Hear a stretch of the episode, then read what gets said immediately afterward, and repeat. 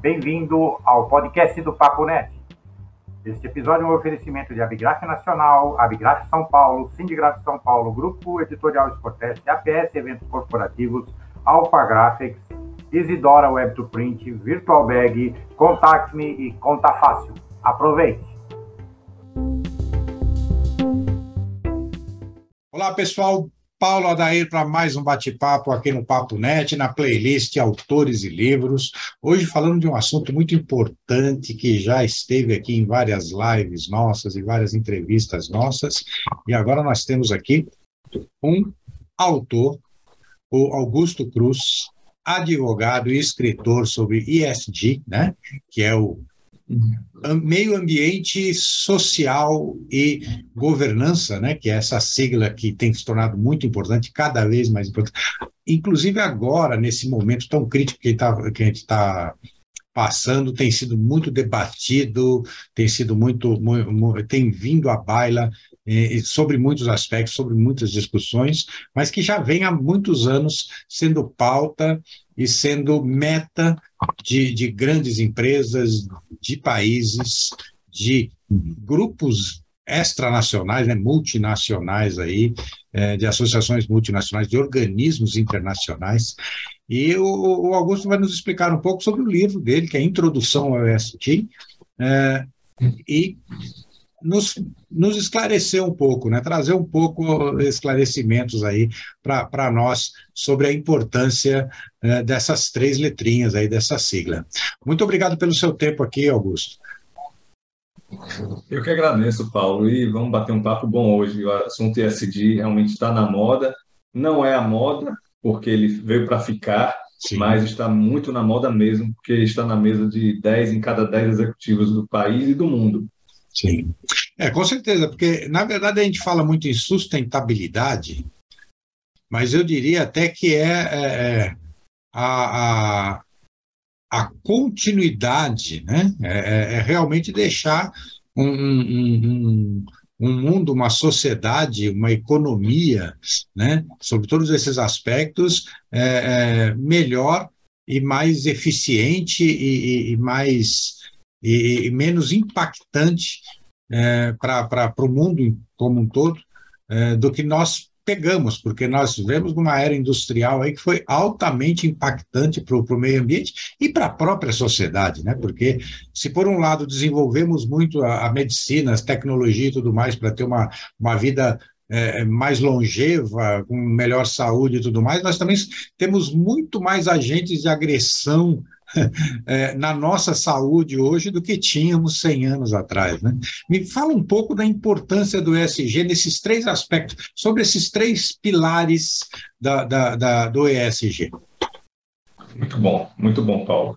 É, realmente a gente está num momento difícil, mas toda crise traz oportunidades. Sim. E essas crises que a gente está vivenciando, chegaram no seu auge no, no ano de 2020, ela fez renascer a questão do ISD. O ISD não é uma novidade, ele nasceu em 2004, esse acrônimo, é, numa reunião envolvendo 20 bancos, inclusive é, o Banco Mundial, o BID, e o Banco do Brasil estava presente também. É, foi firmado um, um documento na época onde eles revelaram que esperavam que as empresas elas estivessem preocupadas com essas questões de governança, de meio ambiente e do social. Não dá para nós escolhemos o capitalismo como meio da nossa forma de viver. É, não é o melhor, mas é o que nós escolhemos. É, não, não tem o melhor, né? O melhor que consegue ter mais harmonia possível. Mas o que nós escolhemos viver foi o capitalismo e ele traz bônus e ônus. Alguns ônus é a forma como nós nos esparramamos. Durante muito tempo a gente pensou o capitalismo como crescimento, crescimento, crescimento. É, apenas nos últimos 50 anos a gente consegue realmente discutir desenvolvimento sustentável, mas durante muito tempo a gente sempre falou em crescimento. E a gente paga o preço por isso. Em 2020, usando esse, esse marco 2020, a gente teve a pandemia do coronavírus, do novo coronavírus, que é uma zoonose, Sim. É uma zoonose, fruto do desequilíbrio ambiental por conta de cada vez mais nós humanos é, invadirmos. Veja que a gente tem, é, na, no auge da, das discussões da pandemia, biólogos e cientistas chegaram a dizer que na floresta amazônica nós temos mais de 50 Covid diferentes para aparecerem se a gente se misturar com os animais. Sim. A gente não deve fazer isso. Os animais são selvagens, a gente não tem que estar lá. É, mas é um risco, porque a gente vai invadindo os espaços. Por outro lado, nós tivemos um movimento muito, muito, muito forte, que foi Black Lives Matter, também em 2020. Aqui no Brasil, nós tivemos um caso é, semelhante, que foi a, a, morte do João Alberto no supermercado Carrefour, Sim. e isso fez trazer de maneira muito intensa as questões de diversidade e inclusão que entram no S do social do ISD. Então, veja, Paulo, é, nós começamos a ter questões muito fortes e mais, quando a, as empresas pensam em não, preciso investir para ganhar dinheiro, lógico, a gente é capitalista. Quem, vai, quem está consumindo, vendendo, investindo e trabalhando são as gerações Z e Millennials. Uhum. Não somos nós dois. Sim.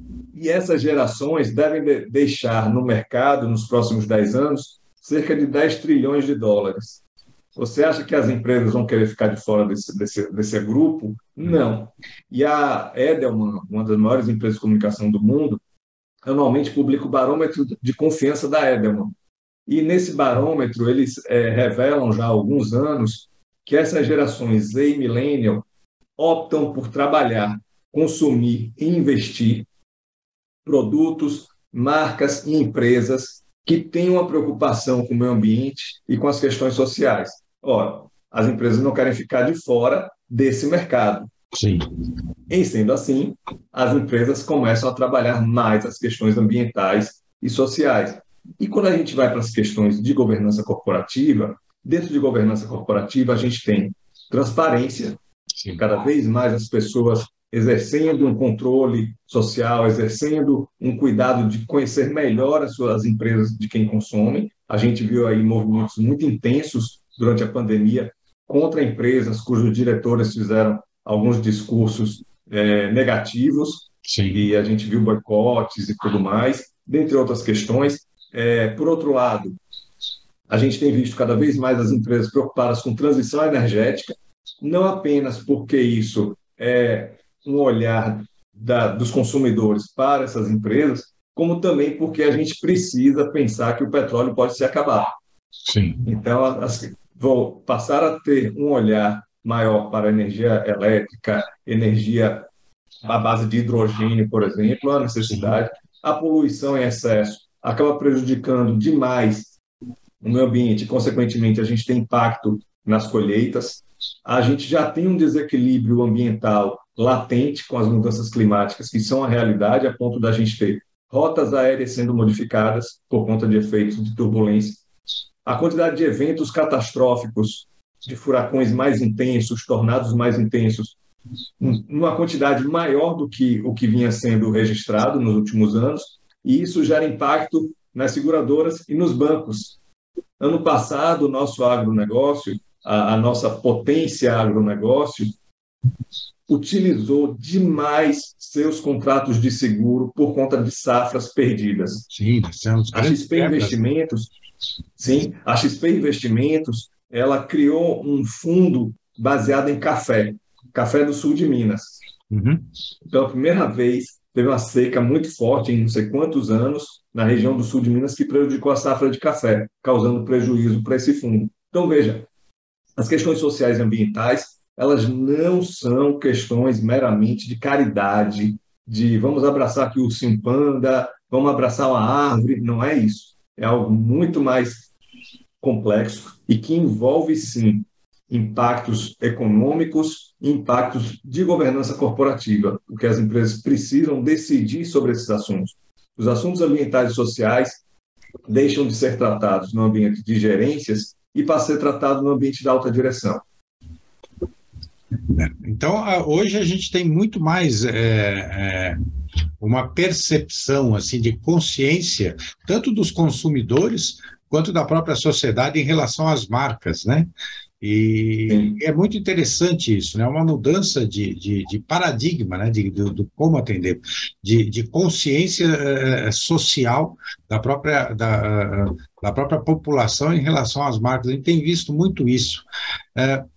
Me diga uma coisa, ultimamente, nas últimos, desde a da, da, da guerra e da, da, da, da invasão que houve lá na Europa, a gente tem tido muita discussão, tem, tem tido uma, um retrocesso em alguns posicionamentos, né? Com relação ao carvão, ao petróleo, ao gás, tudo, na verdade, concentrado, concentrado ali naquela região que é um dos maiores produtores desses três, desses uhum. três produtos. Além do que, também a, a questão da, da agrícola, né? Hoje já se fala até de uma insegurança alimentar por conta disso, né? É, no que a, a, o ESG pode ajudar a equacionar questões tão, tão importantes quanto essa para a gente é, é, prever isso? A gente tem que, de alguma forma, usar o ESG para diminuir essa, essa dependência que nós temos. Hoje nós temos muita concentração de certas de certos commodities ou de certas é, é, é, facilidades como mão de obra, né, concentradas em determinadas regiões. Isso o ESG pode, pode pensar em termos de, de, de, de modelo para o futuro? Sim, muito, muito, muito bem colocado, Paulo. Olha, é, realmente a questão da, da guerra Rússia-Ucrânia, a invasão da Rússia à Ucrânia, ela tem trazido uma série de discussões e de preocupações. O G7 está reunido esta exatamente, semana. Está e, hoje, a discussão, né? está a discussão hoje. focal é exatamente essa. É, transição energética, por conta da, da guerra, e a questão da, da segurança alimentar. A questão energética, eu acho que ela é a mais, é, a menos difícil de se resolver, porque é, os países da União Europeia já vêm investindo em transição energética. Claro que vai haver um, um, um retardo nesse tempo, porque a Alemanha ela é uma grande consumidora do gás russo Sim. e ela está precisando de outras fontes, mas eu não tenho dúvida de que eles vão conseguir contornar isso. Há um interesse muito forte da União Europeia na transição energética. Vários países já têm trabalhado muito a questão de substituição de carros é, à base de combustão por Sim. carros elétricos, é, muita bicicleta. Vários países já definiram um horizonte para isso, inclusive, né? Vários sim, países. Sim, sim, as, e, e, as montadoras. Aqui no Brasil, a boa notícia é de que até o final do ano a gente vai ter 100 modelos de carros elétricos no mercado. As é. montadoras já, já estão. É, recentemente eu vi um, uma propaganda de um dos, um dos players brasileiros aqui já a, anunciando que está com 100% da sua linha eletrificada, né? 100%. Isso, isso. Isso. Então, a gente vai ter uma, uma mudança no nosso consumo rápida nos Sim. próximos 5 a 10 anos, né? um horizonte curto. É, claro que países como Brasil, Índia, China, isso vai ser um pouco mais lento, mas na União Europeia, sem dúvida que isso vai ser muito rápido, até porque o europeu tem um, tem um estilo de vida bem diferente do nosso, eles são bem servidos de transportes públicos, eles não têm essa bobagem de vergonha da classe média brasileira de pegar metrô, de pegar ônibus, que a gente vê em algumas capitais. Muito disso aqui. É, quanto à segurança alimentar, esse é um, um, um grande problema que nós temos. É, e, e, a questão do ISD, veja, a questão da sustentabilidade, ela vinha sendo tratada de maneira muito é, norma regulamentar, norma regulamentar, a gente tem que cumprir normas. Então, empresas voltadas para energia, é, grandes indústrias sempre tiveram esse cuidado em cumprir aquelas normas regulamentares, mas com o ISD, a gente tem uma preocupação financeira, porque são bancos e investidores que estão com esse foco. É, as empresas se preocupam sobremaneira, e aí vem uma outra preocupação das empresas, que aí sim a gente pode ter é, um, um, um, olhar muito forte, não apenas na questão da transição energética, mas de segurança alimentar, nas questões de diversidade e de inclusão. Inclusive, hoje é o dia do orgulho, né? É, dia 28 de junho, um dia muito importante. E porque as grandes empresas que estão imbuídas de implantar suas agendas de SD, elas também precisam que sua cadeia de valor tenha minimamente uma agenda de SD diga-me com quem andas, que direi quem és. Então, as empresas elas não vão mais dizer o seguinte, como já aconteceu com a Zara, por exemplo, quando ela foi flagrada comprando é, produtos de empresas que utilizavam mão de obra em regime análogo à escravidão, é, como recentemente o Carrefour colocou a culpa no, na, na, empresa de segurança, não, a responsabilidade é sua. Você tem que saber quem você está contratando, a forma como você contratou. Então, as empresas vão exigir que sua cadeia de valor também tenha um comportamento, também tenha uma agenda de SD, seja atuando com transparência, que tenha um código de conduta com seus colaboradores, que evidencie um cuidado em contratar pessoas da comunidade do entorno, em contratar empresas da sua região que gere menos carbono com deslocamento dos Sim. produtos e serviços, que busquem incluir pessoas de comunidades do entorno, enfim, é, a gente tem realmente um movimento, deve ter um movimento muito intenso para essa conscientização. E é um dos assuntos que a gente precisa lidar é o combate à fome. É, a gente precisa também, Paulo, tropicalizar o ISD aqui no Brasil. A transição energética é uma necessidade global, o Brasil precisa também, mas mais importante, ou, ou mais urgente que a transição energética no Brasil é o combate às desigualdades sociais e regionais e, consequentemente, a questão da fome. Hoje nós temos 13 milhões de desempregados, fora os milhares que estão em subempregos, né? Uhum. É, é, é, importante, eu acho que é uma questão muito, muito, muito relevante isso. E com a pandemia, uma das primeiras eh, sustos que eu tomei na pandemia foi quando é, eu, eu vi uma notícia dizendo que a gente estava com problemas para adotar máscaras aqui no Brasil, porque boa parte das máscaras era fabricada na China. Eu falei, meu Deus, nós não temos fabricantes nacionais de máscara. A, a, a, é, é, essa questão de globalização, de buscar mão de obra é, mais é, economicamente interessante lá do outro lado do mundo, fez com que a gente ficasse extremamente dependente de alguns países onde a mão de obra era, era favorecida. É, é, e a gente ficou dependente disso, e, na, e na, na pandemia a gente percebeu. Aí eu fui pesquisar, eu, eu descobri que o, o, o, ecossistemas de, de, de, de de porta-containers do mundo, né, dos containers, dos, dos, grandes navios de containers do mundo, se fosse um país, seria o oitavo maior poluidor do planeta, né, em termos de emissão de, de, de gases de efeito estufa, porque é, é, é uma, é, é uma enormidade de, de, de, de petróleo que é gasto para transportar todo esse, esse material pelo mundo. E essa questão do, do, do local, do, do, do, valorizar o local, seria um excelente combate. E aí a gente começa a perceber certos detalhes que a gente, quando estava lá em modo, né, em, em velocidade de cruzeiro antes da pandemia, a gente não, não não pensava essas, essas questões, né? a gente não, não, não dava valor para isso. Eu acho que nesse ponto o SG tem, tem trazido muito essa consciência da gente rever os contratos sociais, de governança, ambientais, é, em, todas as, em, toda, em toda a cadeia, como você falou. Né? Ou seja, você não ter um parceiro que, que, que explore alguém em algum lugar é, em benefício de um lucro, de uma, ou de, um, de uma agilidade ou de, de, de qualquer outra questão é, industrial ou processual do processo. Né? É muito interessante, isso é muito importante. E, olha, vou, vou ler o seu livro com, com, com muita atenção, eu vou, vou me inteirar bastante desse assunto, porque é um assunto muito interessante. Olha, eu ficaria conversando com você aqui, Augusto, mais um, um, tempão aí. Eu acho que tem muito assunto, tem muita pergunta que eu gostaria de lhe fazer, mas está terminando o nosso, nosso tempo aqui. Eu gostaria de deixar aí o espaço para você deixar sua mensagem é, para os nossos seguidores. Vou deixar os links do seu livro aqui, para quem quiser adquirir o seu livro. Uh, aqui na, na, na descrição, uh, os seus contatos também, se você quiser, Instagram, uh, e como as pessoas podem entrar em contato com você. É, e muito obrigado pela presença aqui no Papo Net. Eu que agradeço, Paulo, é um, uma honra para mim.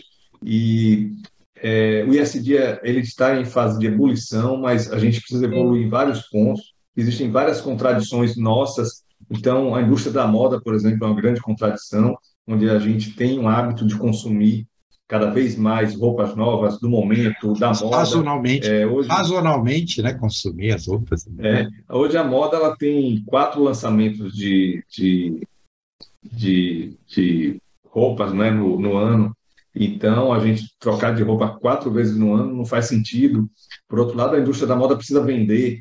E como é que a gente. Agora tem a fast fashion, né? A gente está vendo aí esses movimentos de aplicativos onde você compra uma roupa que você vai usar duas, três vezes, roupa quase que descartável, mas ela vai para o lixo depois.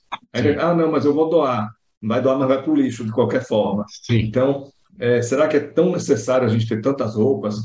Será que é tão necessário a gente ter. É, nós, nós somos acumuladores, né? Toda hora a gente quer uma novidade, quer mais coisas, mais coisas, mais coisas. A gente precisa realmente mudar nossos hábitos. Mas muito obrigado. Fico feliz em estar aqui falando de um assunto que é, me envolve tanto. Eu já estou há 30 anos trabalhando com esses temas relacionados à sustentabilidade. E se vocês lerem meu livro, manda uma mensagem contribuindo aí, que é um livro que a gente vai ter que transformar o tempo inteiro, que todos os dias tem novidades sobre o tema ISD. Obrigado. Perfeito. Bom, pessoal, esse foi Augusto Cruz, autor do livro Introdução ao ESG, é, falando aqui para o Papo Net, na nossa playlist Autores e Livros. É, se vocês gostaram, deem seu gostei, deem seu não gostei, se viram alguma coisa que ele pode melhorar, digam o que é, façam suas críticas, façam suas sugestões, façam suas perguntas. É, se acharam relevante essa informação, compartilhem nas redes sociais, é, compartilhem entre seus contatos, nos seus grupos de mensagens. É, e se ainda não se inscreveram no canal, inscrevam-se ativando as notificações para receberem avisos dos próximas atividades aqui do Papo Net e das nossas lives, dos nossos bate-papos, das nossas playlists. É, e como eu sempre digo, somos uma sociedade colaborativa, trabalhamos em colaboração uns com os outros. A humanidade é colaborativa na sua essência e a civilização nada mais é do que a construção dessa colaboração. Então, construímos aldeias, cidades, estados, países, impérios, sempre em colaboração, e pela primeira vez na história da humanidade, nós temos as ferramentas tecnológicas para colaborar ainda mais, sem nos preocuparmos com distanciamento pessoal, isolamento social, fronteiras ou até mesmo idioma. Então, utilize as novas tecnologias para colaborar ainda mais e construir cada vez mais uma sociedade mais sustentável, mais socialmente inclusiva, diversificada e com uma governança melhor, né? o ESG. Até o próximo bate-papo aqui no Papo Net. Muito obrigado.